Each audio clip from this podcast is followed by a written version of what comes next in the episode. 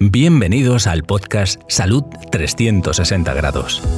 En esta plataforma digital encontrarás reflexiones sobre la salud y la enfermedad con un enfoque integral.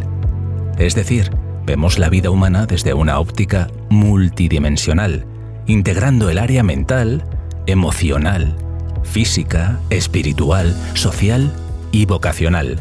El podcast despliega una serie de pensamientos y consejos con una visión de la vida en 360 grados como quien mira un reloj de manecillas que marca el tic-tac de cada día. Dado que el nivel del estado de salud de una persona es extremadamente complejo, el doctor Solís nos ayuda a descubrir y corregir factores determinantes de la salud. Cada semana nos invita a oír pensamientos, reflexiones, temas de actualidad y entrevistas con el objetivo de mejorar la calidad de nuestra salud.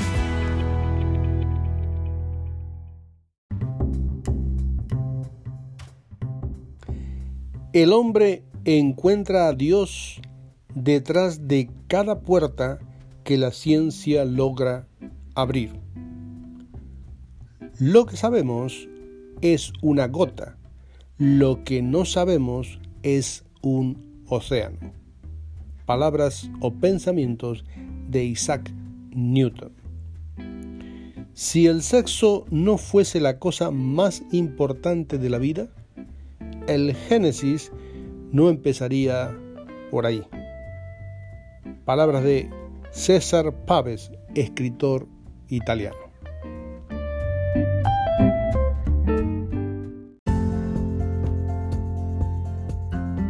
Hola, ¿cómo estás hoy? No me respondas. Ponte los cascos, ajusta tu volumen. Te compartiré pensamientos, reflexiones, consejos y enseñanzas para que mejores tu calidad de vida mientras viajas, o descansas, o en el gimnasio, caminando por la playa o la montaña, o simplemente mientras tomas tu café. Acompáñame en este nuevo episodio de Salud 360 grados.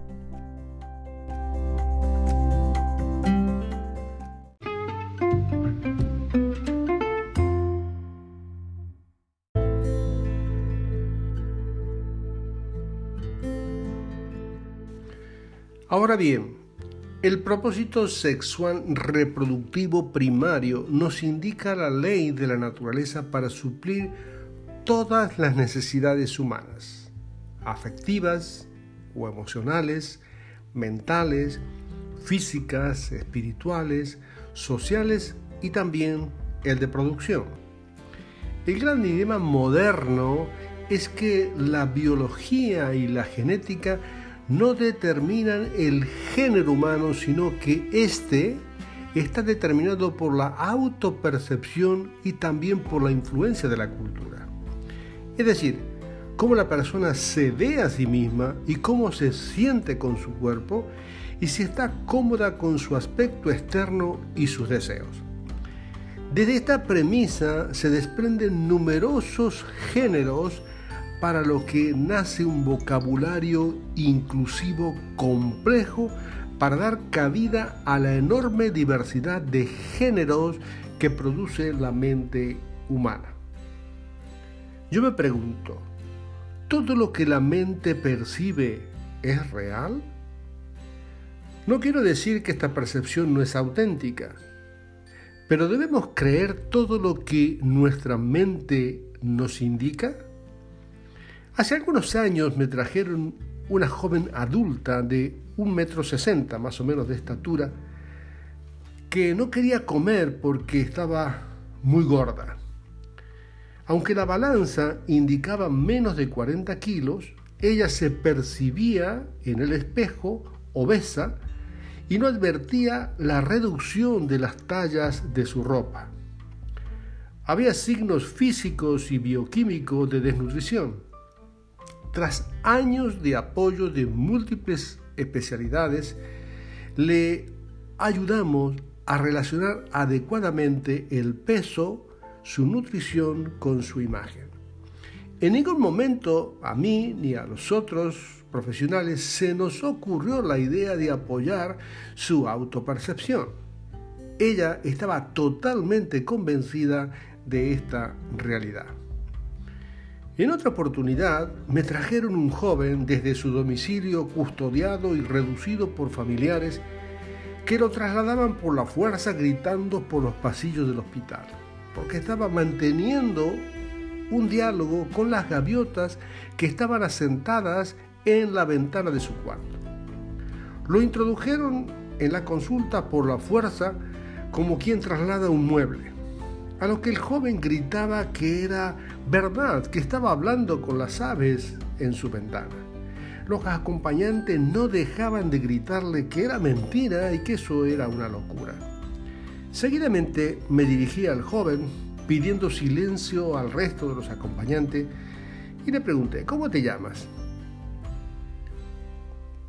A lo que él respondió adecuadamente con su nombre. También le pregunté la edad, la fecha de nacimiento, le pregunté dónde vivía, el nombre de sus padres, dónde estaba ahora, si se daba cuenta, si era consciente de dónde estaba. Respondió correctamente a cada una de las preguntas simples que me hacían saber que estaba orientado en el tiempo y en el espacio. Tras esto me dirigí al joven por su nombre y le dije, ¿sabes qué? Yo te creo que hablas con las gaviotas. El joven y los acompañantes tenían sus ojos como un plato. Se miraban unos a otros con asombro. Y después de un prolongado silencio, el joven comenzó a gritar, ¿han visto? El doctor me cree. ¿Ven que no estoy mal de la cabeza como ustedes dicen? Seguidamente, les pedí a los acompañantes que me dejaran a solas con el paciente. Mientras se iba aflojando la tensión de los acompañantes con fuerza que los sostenían, le pedí al joven que se sentara. Para comenzar, un examen clínico básico y ver y observar algunas mediciones de sus constantes vitales para saber si no había nada grave en ese momento. Mientras hablamos de temas varios, de pronto le pregunto, dime, ¿sabes quién soy yo? Y dice, sí, es un médico. ¿Y sabes qué estoy haciendo aquí? Sí, curando a los enfermos. ¿Y cuál es mi trabajo en realidad? Curar a enfermos, me dice él. ¿Y cómo yo llegué a llegar, a alcancé esta función? Estudiando mucho, me imagino. Sí, es así, le respondí. Además, llevo muchos años curando y ayudando a los enfermos. Y le pregunté, ¿tú confías en mí? A lo que respondió un sí, con la cabeza. ¿Sabes qué?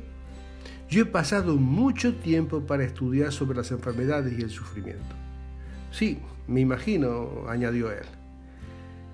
¿Crees que yo te puedo ayudar? le pregunté. Encogió los hombros como diciendo ¿sobre qué? Le pregunté, ahora vamos a hablar del diálogo que tú tenías con las gaviotas. ¿Sobre qué cosas estabas hablando con ellas? Sobre cosas del barrio, de los vecinos. Digo, ¿no te invitaron las palomas o las gaviotas? ¿No te invitaron a salir a volar con ellas? ¿O que tenías que hacerle daño a alguna persona? No, de ningún modo. ¿Te puedo hacer una pregunta? Sí, me respondió. Dime, ¿las gaviotas hablan? Quedó en silencio varios segundos y me dijo, no. Le miré a los ojos de cerca mientras ponía mi mano en su hombro. Entonces, ¿qué pasa? No sé, me dijo. Y le digo yo, esto indica que tu mente no está funcionando bien y necesitamos saber qué es lo que está pasando. Necesito hacer algunas pruebas y si es necesario te ingresaré para descubrir qué le pasa a tu mente. Vas a salir, te vas a sentar tranquilamente y me vas a dejar a trabajar, ¿de acuerdo? Hora después lo ingresaba en el Departamento de Salud Mental para estudio y medicación. También tengo un amigo personal que es daltónico, es decir, que confunde los colores y cuando salimos me consulta antes de escoger su corbata o una camisa o una ropa para ver si la está combinando bien. Porque tiene un defecto en la percepción de los colores y él lo reconoce y necesita cierta ayuda en algún momento. Sé que estoy pisando un terreno espinoso y complicado al comparar los supuestos de percepción que acabo de, de dar ejemplo con la percepción sexual. Sí, pero necesito también expresar mi percepción también, porque mi formación profesional es ayudar a equilibrar la vida de las personas. Y soy plenamente consciente que es un razonamiento simplista y que no todas las situaciones de percepción se deben evaluar de la misma forma y que la conducta humana obedece a múltiples factores y no estoy haciendo un juicio de valores, sino dando mi opinión como profesional. Cuando hablamos de la autopercepción en los trastornos alimenticios, las alucinaciones, la confusión mental o alteraciones de percepción de los colores, lo vemos como algo lógico. Pero cuando hablamos de sexualidad, no lo permitimos en lo más mínimo, aludiendo términos discriminatorios y otros más radicales. Porque yo me pregunto, ¿por qué no se puede considerar la posibilidad que pueda estar afectada la percepción sexual? Como si la sexualidad fuera inmune a los desórdenes mentales o emocionales o sociales. Y que la solución es afirmarle y normalizar cualquier percepción por extraña que nos parezca. Japón atraviesa un fenómeno de distorsión de la percepción sexual con dificultades en las relaciones interpersonales tremendo, con una sexualidad solitaria, aislada, eh, también cambios en los aspectos físicos como de tatuajes exagerados, piercing que deforman los párpados, la boca, la nariz, cirugías plásticas que deforman facciones físicas y faciales, todo porque van detrás de una imagen ideal u original. Eh, se observan modificaciones constantes del cuerpo en la búsqueda de una imagen ideal que nunca satisface. También eh, Occidente observa un fenómeno similar con las cirugías plásticas más allá de lo estético y reparador, sino auténticas deformidades, deformidades de la cara, eh, corporales, genitales, una distorsión de la realidad del cuerpo, agravado por una fuerte cultura individualista y el avance de las nuevas tecnologías de la comunicación.